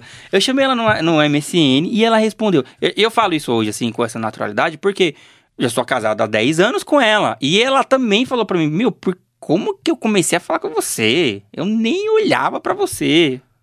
Pra Você ter uma coisa assim. E eu já era muito meu. Na Elin era a Bianca.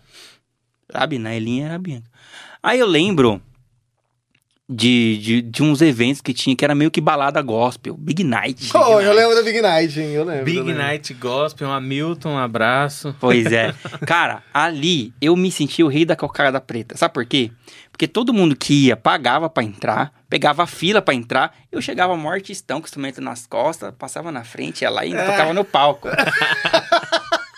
Olha, isso, era, geralmente era você, o, o- Douglas. É. E aí, como a gente era do grupo de dança na igreja, a gente ia no embalo. Tipo, a gente chegava no mesmo carro, aí eles passavam, a gente passava atrás também se achando. Os amigos dos artistas, né? Pois é, bicho. E então, aí ela respondeu pra mim, tudo bem. Aí teve essa viagem de Brasília. Na... E a gente meio que tinha combinado de ficar nessa viagem. A Bianca teima em dizer que não. Mas, cara, isso eu lembro. A gente combinou de Se ficar. tivesse como pegar os históricos, você ia falar aqui, ó. Tá aqui, ó. Prova. Pois é. E, e olha que engraçado. E como eu disse, eu continuava aquela pessoa tímida. Aquela pessoa meio ali. Eu lembro que começou a viagem, já tava rolando outros bastidores da Bianca ficar com outra pessoa do ministério. E eu lá, na expectativa que eu vou Eu ficar com a tentando Bianca. lembrar. Eu não vou falar nomes, porque É, hoje em não dia todo mundo já é casado, comprometido, Ah, e tem uma mó, mó, mó louco. É. O legal é ver o rapaz da técnica lá tentando imaginar pra onde essa história vai, né? Esse, esse que é o da hora, mas beleza. Vamos lá. Aí.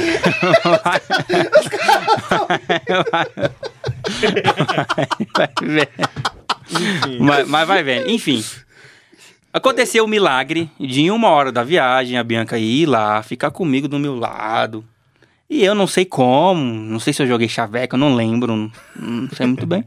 E meio que a gente ficou realmente nessa viagem. Não, não, não, não, não. Meio. Meio não. Não, a gente não, ficou. não, não. Isso, tá, não. A gente ficou. Eu ia falar, o que, que é meio ficar? Não, a eu gente ia ficou. fazer assim. Não, a gente eu ficou. abraçado. Eu, eu, eu fiquei, ó. Cara. Cara, e essa viagem foi muito engraçada. Por quê? Foi nessa época que eu falei. Depois dessa viagem, eu falei, eu vou viver da música. Antes disso, eu trabalhei no mercado. Um ano e oito meses. Desse um ano e oito meses, eu, vou consegui. falar pra você, você sofreu, porque eu também trabalhei nesse Ô, mercado. louco, bicho. Escravidão. Nossa, tinha Escravidão. aquele negocinho lá que cortava, que ficava aqui na calça, aqui, ó. Eu lembro, a calça verde. tá- Todo É. mundo vai saber de quem coisa a gente tá falando, né? É. Mas aquela, aquele. Eu não lembro o nome daquele negócio, vou lembrar ainda. É, eu também não tô lembrado o Putz, nome. Mas tinha um nome É. específico Pra daquele você ter uma ideia, nesse mercado você faz tudo. Você limpa, você caixa, você faz tudo. Tudo. E até hoje, a senha dos todos os meus cartões eram o meu código de acesso desse mercado. Eu nem lembro. Você é louco, aquele foi um trauma na minha vida. mas, mas então. Era só eu de homem na loja. O operador de loja era só eu de homem. Imagina, tá? Ô, Imagina, cê tá? é louco. Então, aí eu trabalhei um ano e oito meses nesse mercado. O que, que eu fiz com esse dinheiro? Eu comprei um instrumento. Porque eu, eu falo toda a parte romântica, né? De, pô, de, de, de fazer música, do meu pai ter cedido o instrumento dele, mas eu não falo a parte chata. Músico da Assembleia de Deus, irmão. você tem o seu instrumento para louvar a Deus dentro da igreja. Não tem esse papo de tocar o que você quer. É pra tocar louvor, é pra tocar hino. E eu já tinha comigo que eu ia viver da música. Então eu trabalhei um ano e oito meses, peguei todo o dinheiro que eu ganhei nesse um ano e oito meses e, ganhei um- e comprei o meu instrumento com o meu dinheiro. Falei, eu vou viver da música um dia. Isso aí, foi bem nessa época dessa viagem. Cara, resumindo, essa viagem eu só fui porque o Ed e o chefinho pagaram a minha passagem. Eu não tinha dinheiro pra pagar a minha passagem pra essa viagem. E lembro uma coisa muito engraçada. Que a Bianca, ela sempre trabalhou desde pequena. E, e nessa viagem, a gente foi numa feirinha, alguma coisa assim que tinha lá em Brasília, e ela comprou uma Feira camisa. Goianos. Ela comprou uma Brasília. camiseta pra mim, uma camiseta vermelha que eu usei por muito tempo essa camiseta. E eu não tinha dinheiro pra comprar uma bala pra ela. Nem a coxinha do final do culto da cantina. Nada, nada. O que eu tinha, o que eu tinha de dinheiro nessa viagem, eu investi ni- em, eu acho que uns 5, 6 house de melancia. Ele não Nossa. queria. Gente, house de melancia é história. Era o dinheiro que eu tinha, velho. Foi o que eu investi nessa Você investiu viagem. esse round de melancia. É. Meu Deus. Eu sei por quê. Olha, eu vou te falar que a minha memória agora, quando falou house de melancia... Mas você não falou que você era santo? Que você não, fazia essas gente, coisas? Deixa Ué? quieto isso aí. Ah! Você tá, a pessoa se auto-entrega. Pois Ela é. se auto-entrega, não precisa, você não precisa apertar. Ela já, ela já vem, já espana, sem você apertar. Mas olha, Essa parte. Então, tentando finalizar, que a história realmente é grande. Tudo que você vai perguntar pra mim, mano, é, eu, eu não consigo ser objetivo. Tem que contar. E sempre desse jeito, meio louco, você fala, cara, não, para de falar besteira, mas fala sério. Mas é geralmente é assim, né? Que é o 880. Então, no. Aí ela me deu, eu fiquei super sem graça. Na volta de Brasília, a gente ficou acho que dois dias lá em Brasília, ou três, não lembro direito. Dois. Eu sei que era um feriado. E a gente voltou na volta. Eu pedi a Bianca namoro no ônibus. Eu não tinha a menor noção do que eu tava fazendo. e a Bianca, de novo, não teve a menor noção do que, que ela fez de aceitar. Tá? Então, Tá, o problema é seu. Vocês foram num dia. Ficamos na Tinha, um- volta. tinha um bururu que ela ia ficar com outro cara. Aí É. ela sentou do teu lado. É. E você era tímido?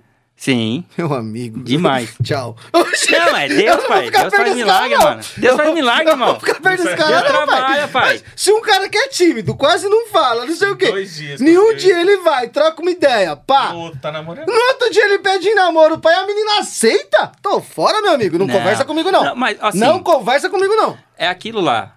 Muitas das coisas da minha vida eu não fiz planejado, programado. Eu simplesmente fiz no momento ali e às vezes eu dava sorte daquilo dar certo, às vezes não. Nem tudo é, são flores, né? Tanto que eu lembro disso. Cara, aí que engraçado. Eu pedi ela em namoro, ela aceitou. Falando pra todo mundo no ônibus. Estamos namorando, velho. Dois dias. Uhum. Dois dias. Eu lembro disso. Antes de ir pra casa, eu tava na casa do Silvinho, que era do lado da casa da, da igreja.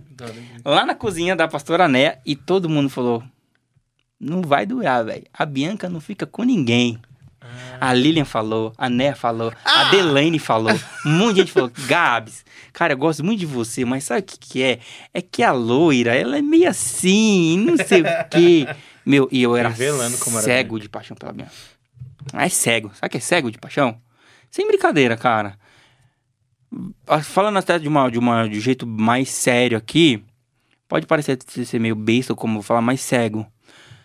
Tava Bianca enrolada numa coberta aqui e coloca uma outra modelo aqui, seminua na minha frente. Eu só ia olhar pra Bianca. Eu era cego de paixão. Tudo na minha vida eu sempre fui assim, 880, era aquilo e nada mais. Certo? Aí eu comecei a trabalhar, aí eu falei assim, depois dessa viagem, aí pedi a Bianca namoro, ela aceitou. Claro que a gente teve os nossos nossos negocinhos lá. Inclusive a gente só amadureceu, né, o nosso relacionamento só amadureceu depois de, ó, da primeira decepção que eu tive com ela. Então, você que é tá aí cego de paixão, relacionamento é isso, irmão. Relacionamento, o amor, ele só se prova quando você não merece. Se alguém olha pra você e fala assim, eu te amo, você é tudo na minha vida. Quando você tá bonito, quando você tá cheiroso, quando você tem um carro, quando você pode pagar um rolezinho legal, um japonês da hora. Cara, isso aí não tem valor, me desculpa. Agora, quando alguém fala, eu te amo, eu gosto de você, você é tudo na minha vida, com você, sem dinheiro, com você não podendo retribuir um presente. Ó, contando um pouquinho mais ainda da minha história. Quando eu comecei a namorar com a Bianca, eu esperava meu pai chegar do trabalho. Era motorista do Correios, ele vinha com a integração do ônibus. Eu pegava o cartão, o bilhete único dele, eu passava pra ir pra casa da Bianca e na volta eu passava por baixo. 18 anos de idade. E aí, motorista, posso passar por baixo? Que eu não tinha dinheiro, cara. E, mano, muito louco essas coisas, né? Mas tentando finalizar isso daí. A gente casou. Nem tudo são flores, tá? Nem tudo são flores. Pra fechar essa, essa, essa parte que o Lucas perguntou, Gabriel Músico, e aí, como foi? Gabriel Silva hoje? Foi exatamente através de decepções que eu tive na minha vida e na minha carreira. Porque a música pode parecer que não. A música, ela é sim um facilitador de muita coisa. Ela é uma. Como se fosse um pedestal, te coloca assim acima da média da galera. De uma forma bem simples. E o saxofone parece que potencializa isso. Eu lembro de situações, por exemplo, que a gente participava de festivais, né? Aí, vamos supor, numa música diferente, o, guitarrista fazia um solo muito da hora, o baterista fazia uma virada muito legal. Sei que lá, eu ia, tocava duas notinhas, fom, fom. Todo mundo... Cara, era engraçado, velho, mas, mas isso aconteceu, velho. E eu já até me perdi aqui no meu raciocínio agora. Mas ah, tá voltando. Então foi por conta de decepções, tá? Que hoje em dia eu me tornei o Gabriel pai de família. Foi por erros, tá? Não foi por acertos. Que hoje eu decido e decidi amar. Eu posso falar pra minha esposa. Cara, eu posso ter todos os defeitos do mundo. Porque eu sou homem. Você também é homem. Né? Nós somos falhos. Mas, cara, não passa, assim, um, um minuto do meu dia. Cara, aquela menininha do mercado melhor diferente hoje, hein? Mano, aquela assessora daquele evento, ela tá rindo demais pra mim. Antigamente, no começo do namoro, principalmente depois dessa primeira decepção que eu tive com a Bianca, ih, irmão, eu vou tocar num lugar. Se quatro, cinco não olhassem pra mim, o que que tá acontecendo? Você sabe o que que eu tô pesquisando aqui? É. O nome do cortante lá do Dia Brasil. Falei o nome. Ele tá na história lá na frente. Eu já tô lá na E frente, ele cara. tá pesquisando o nome do negócio. Meu Deus do céu. E pior que tem uma coisa muito louca. Sabe quando você tá com o nome na sua cabeça, mas ele não sai? Eu tô com o nome na minha cabeça, ele tá aqui, mas ele não sai. Mas eu vou achar. É. Depois a gente posta aí na página. Mas resumindo, tá, gente? É, hoje, hoje em dia, eu sou um músico, trabalho com eventos. Inclusive, é, eu não sou tão ativo, tão participante dentro da- do Ministério Elim, dentro da Igreja Elim, por conta disso, por conta dessa minha rotina. E, cara, eu sou muito privilegiado, porque eu tenho apoio de pessoas maravilhosas, sensacionais, que é, que é através da sua família, Silvinho, que o pastor e a pastora Claudineia, o pastor e a pastora Claudineia, né? Pastor Silvio Michelete, a pastora Claudineia, muita gente ali do Ministério Elim que me apoia, mesmo eu não estando presente sempre ou nas principais atividades, cara, sempre que tem alguma data especial, alguma coisa, a galera sempre lembra de mim, cara, e eu sou muito privilegiado por isso. Sabe, muito, muito grato também, muito privilegiado. Hoje eu tava vindo com o Silvinho e falei, cara, esse ano minha presença lá, como é que tá? Foi mínima. Sabe, mas, meu, não largo. Não largo, cara. Ele pra mim, minha casa, minha família. Presente, não presente, junto, não junto. Sabe, amor, assim, de verdade. Uma coisa que. Por quê? Porque foi bem naquela. Eu te amo quando você não merece, cara. Uhum. Você quer saber se realmente alguém te ama? É, é dentro dessa condição, cara. É quando você não merecer. Sim. E, e, e, na verdade, assim, falando de Elim, falando de igreja, esse é o papel da igreja, né?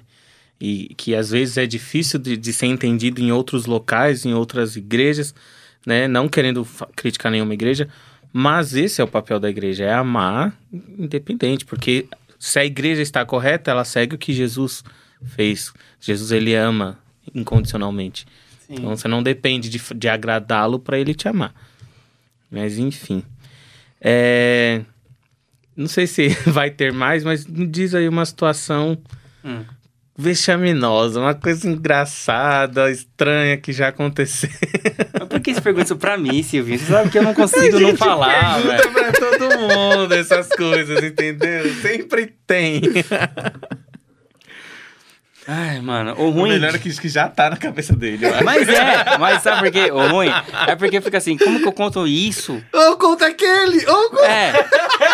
Não, é porque, assim, de todos, eu sempre tenho meio que um, um repertório de algumas coisas que fazem parte da minha vida. Por exemplo, como você começou a tocar? Desse jeito. Eu sempre vou falar a mesma Uhum. história, às vezes com um detalhe a mais que eu não falei da outra vez, mas sempre a mesma história. E dessas partes, cara, tem um que, meu, é. Meu Deus do céu, vamos lá. Salve, Hugo. Salve, banda Love Roots. É uma galera de reggae que eu faço, faço parte assim. Eu falo, faço parte porque eu tenho um carinho, uma consideração muito grande por eles, tá? O Hugo, que é o, o, o líder lá do ministério, a Regiane, que é a esposa dele, e a galera lá que tá sempre em, em volta desse projeto. Basicamente, é um projeto de reggae, é uma banda de reggae. Através desses projetos, já cheguei em lugares como Fundação Casa, Presídio Feminino, Avenida Paulista, evangelizando, tocando reggae. Coisa que com worship eu não fiz ainda. Coisa que com coisas muito formais, muito eu não fiz ainda. Tá? E muito disso por conta de, da iniciativa do Hugo e de pessoas que eu conheci depois. Um beijo, Solange, um assistente social de mão cheia aí. Tenho com uma amiga aí. Mas vamos lá, voltando aqui. O que, que eu tava falando? Ah, tá, da escritória meio louca. Aí, a gente tinha uma. A gente meio que tinha uma agenda, cara. E era muito louco isso. Porque é mais ou menos assim. Todo mundo dentro da igreja, dentro desse, desse grupo, que é um grupo de reggae, todo mundo ia do jeito que as, que, a- que as coisas acontecem na igreja. Gente, sábado dia tal, a gente vai ter um convite pra cantar não sei na onde. Vocês podem? Ah, posso, ah, não posso, ah, posso, eu não posso. Eu era o único dentro dessa galera que o Hugo fazia questão de eu ir e o Hugo ainda me dava uma ajuda de custo. Era uma coisa muito louca. E ninguém. Cara, o Hugo, quando ganhava, ganhava o dinheiro da gasolina, velho. Ele tirava do bolso dele só pra eu estar lá junto com eles. Inclusive, né? Agora acho que os outros membros estão sabendo disso aí. Desculpa, pessoal. Mas não era um cachê, tá, gente? Era uma ajuda de custo realmente. Mas Era o único do grupo que não É. trabalhava. Então, vamos lá para a história. Estava eu num curso que eu já finalizei. Eu sou formado em técnico em nutrição e dietética, tá? para quem não sabe. Eu não posso clinicar. Toda vez que eu falo isso, as pessoas confundem. com, Pô, nutricionista, fala, monta uma dieta uma mim. dieta. Pô, tô... aí técnico em nutrição e dietética, né? Tem a barriguinha saliente. Isso me deixa muito feliz. Né? Não, mas, mas- mas, voltando. Eu tava nesse curso e nesse dia a gente tinha uma agenda que era perto de Santos. Eu não era Santos, mas era perto de Santos. E a gente aqui da Zona Sul de São Paulo. Eles passaram lá na ITEC pra me pegar. Bicho, eu tava normal nesse dia. Tava normalzinho nesse dia. Na hora que eu cheguei na porta da van, a barriga fez. Tem que admitir uma coisa. Eu É. vi uma barriga fazer esse barulho hoje. Foi? Eu não sei se eu devo me preocupar. Foi a cadeira que levantou ali agora, não foi?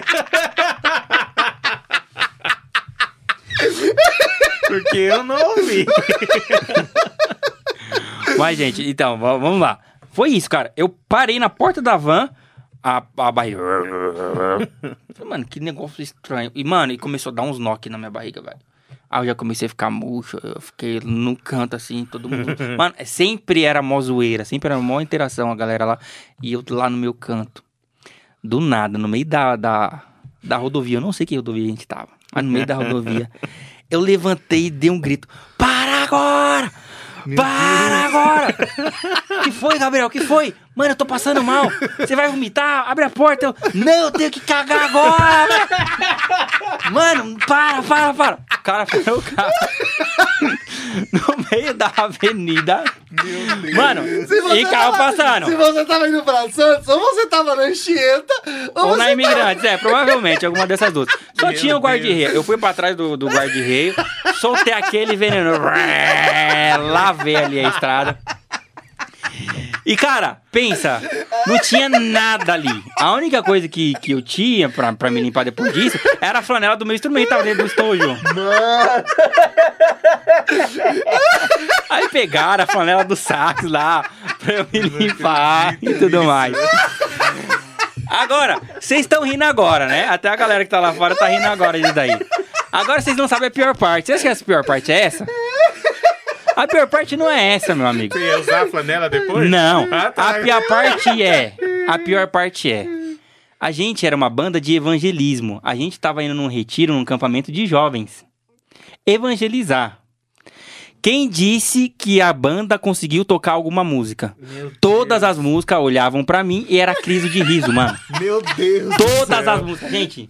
Cara, e eu ria e tudo ri. Mano, mas, velho, aquele dia foi o dia mais louco da. nada. Ninguém entendia nada. Ninguém entendia nada. Vai Vocês falar, falaram, ó, o cara tá com diarreia aí, não é Eu acho, eu acho que o pessoal pensou, banda de reggae, já veio É, o cara já, viajando, já, é. já deu um tapinha antes da apresentação. Não, mas Pois a é. gente já partiu pro encerramento, porque Depois- eu devia ter deixado essa bem depois. E aqui vos fala um pato, tá, gente? O pastor tava até me zoando. Porque eu sou Lá pato, vem. meu. Ó, na, na terça-feira a gente saiu, a gente comeu esfirra. Aí eu terminei de comer, já falei, ó, vou no banheiro. Terminei de comer. Hoje a gente saiu, foi comer. Terminei de comer, eu levantei e estavam comendo. Eu falei, a minha parte eu já fiz. É, eu sou assim também. Eu- Metabolismo acelerado. Aí. eu Bom. já fiz isso, Gabriel. Mas essa foi a minha história mais. Mais cabelo. Tem outras aí meio louca, mas essa. Deixa pra, pra próxima edição, porque tem mais histórias. Mas E a gente falou da situação mais vexaminosa, digamos assim, mas pra gente tentar partir pro final. Hum. Situação mais difícil que o Gabriel já passou. Mais difícil que eu já passei? Tá, eu preciso contar isso aqui do mesmo jeito. Vocês já estão meio que se acostumando, né, gente? Se você tá aí até agora é É. porque você já se acostumou. Exato, Você não tá... que a gente vai tudo bem. os assuntos. Mas vamos lá.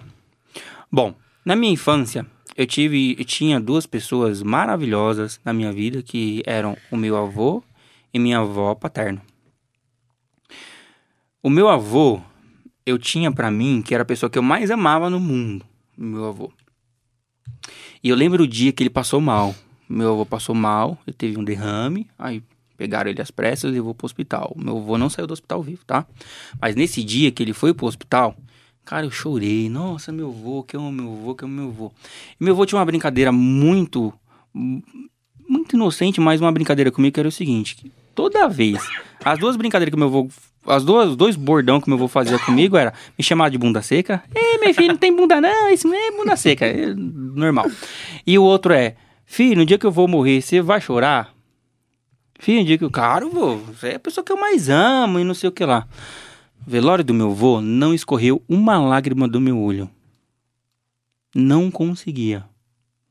Eu olhava lá, eu lembrava de todas as memórias que eu tinha com meu avô e não escorreu uma lágrima. E ainda tinha esse pensamento batendo na minha cabeça o velório inteiro. Vi, o dia que eu vou morrer, você vai chorar? E eu ali, e não saía uma lágrima. Cara, eu, eu com coisas muito fortes, eu tenho uma trava assim, que não sei o que acontece. É algo assim estranho. Tempos depois, Gabriel já adulto, Gabriel já músico, já profissional, já formado. Perdi quem? Minha avó. E eu tava com esse trauma dentro de mim ainda. Eu tenho algumas coisas com perdas, assim, muito fortes. Eu, eu perdi também o irmão caçula. E eu não vi esse meu irmão caçula. Ele nasceu, com três dias ele faleceu. Eu não fui pro enterro dele. Eu não queria ver esse irmão caçula. Inclusive, eu lembro, cara, nossa. a- a- uma das piores coisas que eu já fiz na minha vida foi minha mãe, com o olho desse tamanho, de tanto chorar. E eu. Mano, mas eu era muito moleque ali. Eu acho que eu tinha oito anos de idade, eu não sei quantos anos eu tinha. Eu Falei, mas pra que que você tá chorando? Ele nem tá aqui. Nossa. É, mas aí é criança, a gente não. N- Mas é por conta disso, sabe? Hoje em dia eu consigo en- entender que é esse meu lado, ser muito 8, muito 80 e ser muito impulsivo e querer falar umas coisas nada a ver quando era só não falar. Ou então era só falar uma coisa mais simples. Eu tenho muito isso dentro de mim. E no, no velório da minha avó, eu, eu, eu tava assim. Quando eu recebi a notícia que minha avó morreu. Não veio nenhuma lágrima. Eu sofri muito no processo inteiro, minha avó morreu de câncer. Tentei ajudar. Confesso que eu não consegui ajudar da melhor maneira que eu poderia ter ajudado, mas tentei ajudar minha avó. E quando eu perdi, quando eu soube da notícia, foi a mesma reação do meu avô. Olho seco e eu com aquele trauma. Falei, meu, eu vou lá no velório da minha avó e eu não vou chorar, velho. E eu, eu tinha pra mim que o choro era como assim, era como se fosse uma coisa de, de realmente demonstrar que eu, que eu tenho um sentimento pelaquela pessoa. De soar meio falso, de estar ali, sabe? E a coisa mais difícil que eu já fiz, ou a coisa mais assim, que eu já fiz assim, de realmente difícil na minha vida, foi isso. Eu, eu peguei o meu instrumento e eu toquei o velório da minha avó todinho. Todas as pessoas que estavam ali, eu fiz do velório da minha avó como se fosse um evento, cara. E chorei pra caramba, velho. Mas chorei demais. Mas chorei demais no, no, no velório da minha avó. Mas não enquanto tava tocando. Foi no momento que eu tive em particular, que eu fui realmente me despedir ali dela e tal. E esse foi o momento mais difícil, cara. Porque foi exatamente com. Foi um, um ciclo. Foi o final desse ciclo. De um trauma que eu tinha. De. Desse meu bloqueio de não conseguir demonstrar de uma forma convencional os meus sentimentos. Uma coisa de conseguir superar. Foi o negócio mais difícil que eu, que eu acredito assim na minha vida. Bom, eu vou quebrar esse clima com uma coisa. Eu lembrei o nome do negócio. Qual que é a nós? Gente, Tava quase chorando. Como que é o nome? Cutter. Cutter. É isso mesmo. Cutter. Meu E é, e é Deus. cut de inglês, né? Cut cortar. É cutter, é isso mesmo. Nossa. É. Eu tava com cutter na cabeça, cutter na cabeça. Eu falei, mas será que é cutter? Coloquei aqui na internet, cutter agora. É, Aí foi. apareceu exatamente É, o estilo de mesmo. como ele era. É, eu É isso mesmo. Eu acho que a gente partindo pro encerramento agora, não sei se você tem mais alguma coisa, mas eu ia pedir pra ele cantar. Que... Opa! Lora. Eita, estourou aqui o áudio aqui. Meu Deus do céu. Quer que eu cante? Fala uma música aí que eu vou cantar agora, não, você velho. vai começar por todo lado. Eu tenho Por trauma. todo lado. Não, gente, Gabriel, brincadeira. Não, não, vou. cantar. Eu sei disso. Eu sei disso. Mas, ó. Deixa eu contar uma outra faceta da minha, da minha juventude. Tá? É, mano, é muito louco, porque toda vez que eu vou olhando pra trás, eu falo, cara, você não é muito normal, não. Porque eu tenho essa memória muito presente de ser tímido, de hoje ainda ter os mesmos complexos que eu tinha lá na minha infância, de vez em quando, reviver essas coisas, e também na minha infância explorar essa questão do pavão. Porque eu lembro, cara, eu lembro, eu, criancinha, todo culto eu pedia oportunidade pra cantar. Olha aí. E eu cantava, cara. E era só música da Shirley Carvalhais, tá? Pra quem não sabe, Shirley Carvalhais era uma mulher que cantava agudo pra caramba, alto Super pra caramba. difícil de cantar. No grupo das crianças, sempre a minha voz era mais alta. Nossa. E assim, tímido pra caramba. Coisa- Isso. coisas e- da minha infância, ó. Não, não, não, não. Não é infância Ah. não, tá, gente? Isso Ah. explica muita coisa que vocês vão ver já já no vídeo. Que vídeo? Tá sabendo de vídeo, não, hein? Já já no vídeo, tá, Lia? É. Você vai cantar, todo mundo vai ver Ah, o pavão. Aqui, ó. O negócio aqui. Não, não, não. Eu não vou nem ligar isso aí. Ah, agora você vai que ligar. tá- Agora você vai Você ligar. que tá só ouvindo o podcast aí nos, nos aplicativos aí, no Deezer, Spotify, depois que você finalizar, vai ver lá no, no vídeo. Assiste, assiste no YouTube. Tá bom. Pelo menos esse pedacinho final. Fechou. Mas vamos lá então. Bom, an- antes de mais nada, eu posso fazer aqui uma consideração final aqui? Alguma coisa do tipo? claro. Pelo amor de Deus. Oh, primeiramente, eu gostaria de agradecer a todo mundo que tá aqui, o Lucas. Valeu, meu bro. Valeu, Silvinho. Valeu, meu irmão lá de trás. Qual é o nome? Do pessoal que tá Faço questão de falar. Faço questões, questões. Vamos chegar no... Carlos, obrigado, Carlos. E o outro? Não, não veio aqui. Marcos. Marcos. Marcos, obrigado, cara. Ó, eu sei que pra quem me conhece, né, ou me conhece mais ou menos, às vezes tem histórias que você fala, pô, vou dar risada. Às vezes tem história que você fica constrangido. Pra quem me conhece. Agora, É, quem quem não não, me conhece, tem que ficar ouvindo isso daí, ó. Parabéns pra vocês, hein? Parabéns, aí. Vocês são guerreiros de verdade aí. Vocês, ao contrário do Lucas, vão entrar no céu, viu, bicho? Brincadeira, olha as ideias. As ideias. Como se eu tivesse o poder de decidir alguma coisa, né? Olha as ideias. Me perdoa, Deus. Me perdoa, Lucas. É, é impulso que eu vou falar umas besteiras aqui, as minhas asneiras aqui. Mas de verdade, eu quero agradecer você também que tá aí. E eu queria agradecer você dizendo o seguinte: ó, todos nós, eu, Silvinho, a galera lá atrás, o Lucas, nós, independente de estarmos na igreja, de termos os objetivos, nós somos pessoas normais tá? Todos nós temos as nossas individualidades, nossos, é, nossas particularidades. E cara, posso falar uma coisa pra você? Você tem uma missão aqui na Terra. E sabe qual que é a principal coisa que você precisa fazer para você conseguir executar essa missão aqui na Terra? Não é ganhar dinheiro, não é ter um bom emprego, não é ter uma, uma família maravilhosa. É se conhecer. Se você se conhecer de uma forma plena, e eu falo isso com, cara, assim, de perto aberto, falar que, meu, eu não me conheço 10%, tá? Mas eu busco todos os dias, pelo menos depois que eu tive esse embate em, em, em em ver essas minhas dificuldades, em ver essas coisas que eu tenho como deficiência e falar assim, cara, não é isso que eu quero, eu não quero morrer assim. Imagina no meu velório. o Lucas lá no meu velório, desgramado. ah, foi tarde. Não, mas, mas, mas não ia ser, Ah. não, não ia ser antes. Pegou as meninas, velho. Lavado de vergonha. Mas, mas, mas é. E, cara, olha aqui, e essas coisas que geralmente a gente faz, que impactam as outras pessoas, mesmo que se for consciente ou inconsciente, quando você consegue fazer isso meio que no controle da coisa, cara, tudo fica diferente. E posso, posso, posso falar assim, velho, eu não, eu não sou Deus, eu não sou Jesus, eu não represento eles diretamente, mas eu tenho certeza, cara, que quando Deus olha pra baixo e olha pra dentro da gente e fala assim, cara, ele entendeu isso. Ele entendeu que mesmo não sendo perfeito, ele pode escolher aquilo ali, cara. Ele entendeu que ele não tá sujeito àquilo 100%.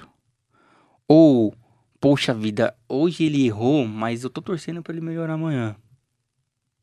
Cara, você só vai conseguir fazer isso a partir do momento que você se conhecer, que você for realmente sincero com você. Que você assumir, assumir, vestir as suas qualidades e os seus defeitos.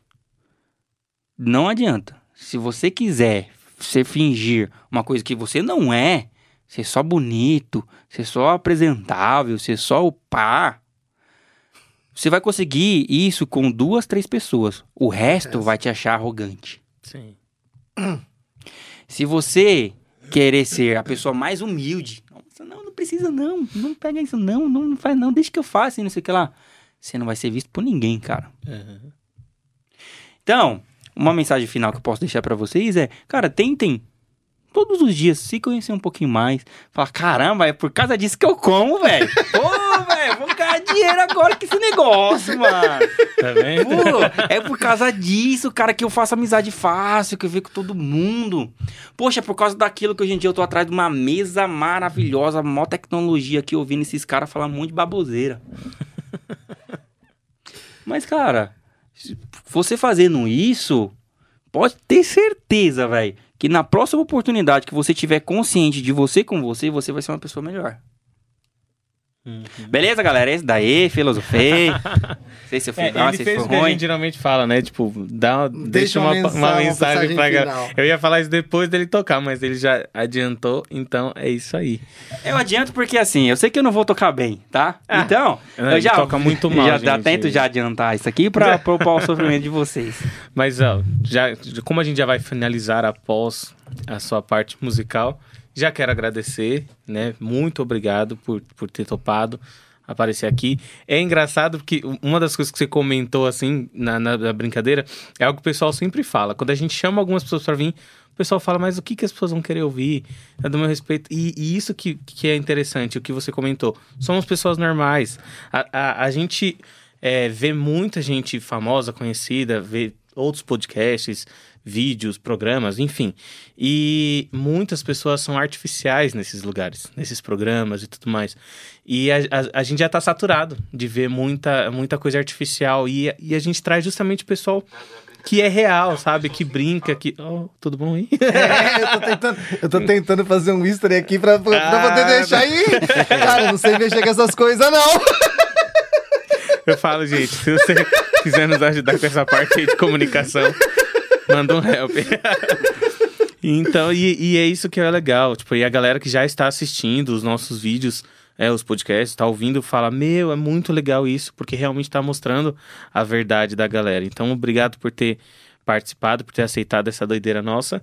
E não podemos deixar de falar nossos apoios. Entra aí nas redes sociais, procura lá saber um pouco mais sobre Comunidade Terapêutica Conquista, sobre Associação A Casa do Pai e conheça os trabalhos do Ministério Elim Brasil. Existem muitas coisas que estão acontecendo, muitas atividades. Não sei se você vai, não sei exatamente quando você vai ouvir este podcast, mas na Associação A Casa do Pai nós temos muitos cursos, curso de administração, curso de corte e costura, atividade com as crianças. A comunidade terapêutica Conquista está sempre precisando de, de auxílio aí em questão de, de alimentos e tudo mais. Então, entra lá, faça sua doação. E se quiser também, faça uma visita. Vai lá conhecer o pessoal que está lá interno. Eles precisam também, não apenas de alimento, mas eles precisam também de visita. Eles precisam do apoio para que eles concluam essa etapa da vida deles. Certo? Quer nos patrocinar? Chama nós lá no Instagram, lá, de qualquer jeito, faz qualquer. Faz sinal de fumaça que a gente vê, a gente vai atrás de você aí Exato. aonde você estiver. Beleza, gente? E aí a Vamos gente, finalizar. obviamente, com o divulga melhor. aqui, né? Bom, é, eu- eu não gosto disso porque quando a expectativa é muito alta, meu Deus do céu, é geralmente quando eu ramelo, tá? É sério, é sério. Geralmente quando, a- quando é uma coisa mais espontânea, eu meio que me viro ali, mas quando a expectativa é muito alta, eu sempre costumo ramelar na, na coisa. Mas eu vou procurar não fazer isso aqui agora. Muito obrigado de verdade aí pela, pela companhia, pelo carinho de vocês. Meu, foi bom demais, foi bom demais. Garanto que ó, hoje aqui, quantas horas de podcast tem aí? 20 minutos? Umas duas horas nessa brincadeira. Mentira, não tem duas horas, não. Não tem. Quase O cara horas. tá ali tranquilo, a mulher dele nem veio buscar ele com a vassoura aqui, pô. Não tem duas horas. Se fosse duas horas, eu tava vendo aqui. Mas de verdade, ó, isso de você se permitir, de você se abrir, de você ser você mesmo, cara, eu não fui. eu- acho que um mês inteiro eu não, não fui eu, assim, de uma forma tão plena como eu fui aqui nessas horas. Muito bom, cara. Obrigado pela oportunidade. Gente, vamos lá. Deixa eu tentar aqui tocar alguma coisa. Vamos ver se vai, como vai soar pra vocês, tá bom? Muito obrigado. Eu vou tocar uma música que só quem é crente Meu de pelo Deus. menos aí 20 anos conhece. Se você não tem 20 anos de igreja, cara, dificilmente você vai conhecer isso aqui que eu vou falar. Isso daqui representa pra gente crente, como se fosse, sabe aqueles não é brega, mas aquelas aqueles clássicos antigos assim, que a galera costuma ouvir, mais ou menos isso, tá bom? Então eu vou deixar vocês com isso daí, mas essa música tem uma, uma, uma mensagem muito bonita que é exatamente essa, de a gente conseguir se expressar com coisas não perfeitas. Então eu vou tentar fazer aqui. Cadê a música?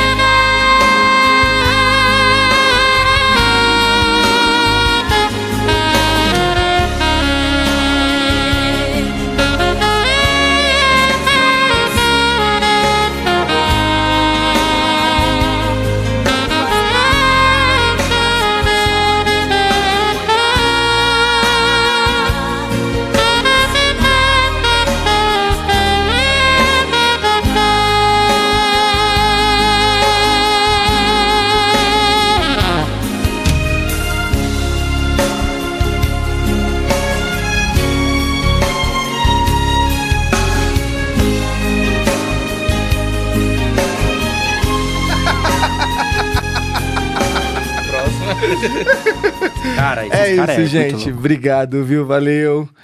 Valeu, gente. Ele, da família em Cristo Jesus.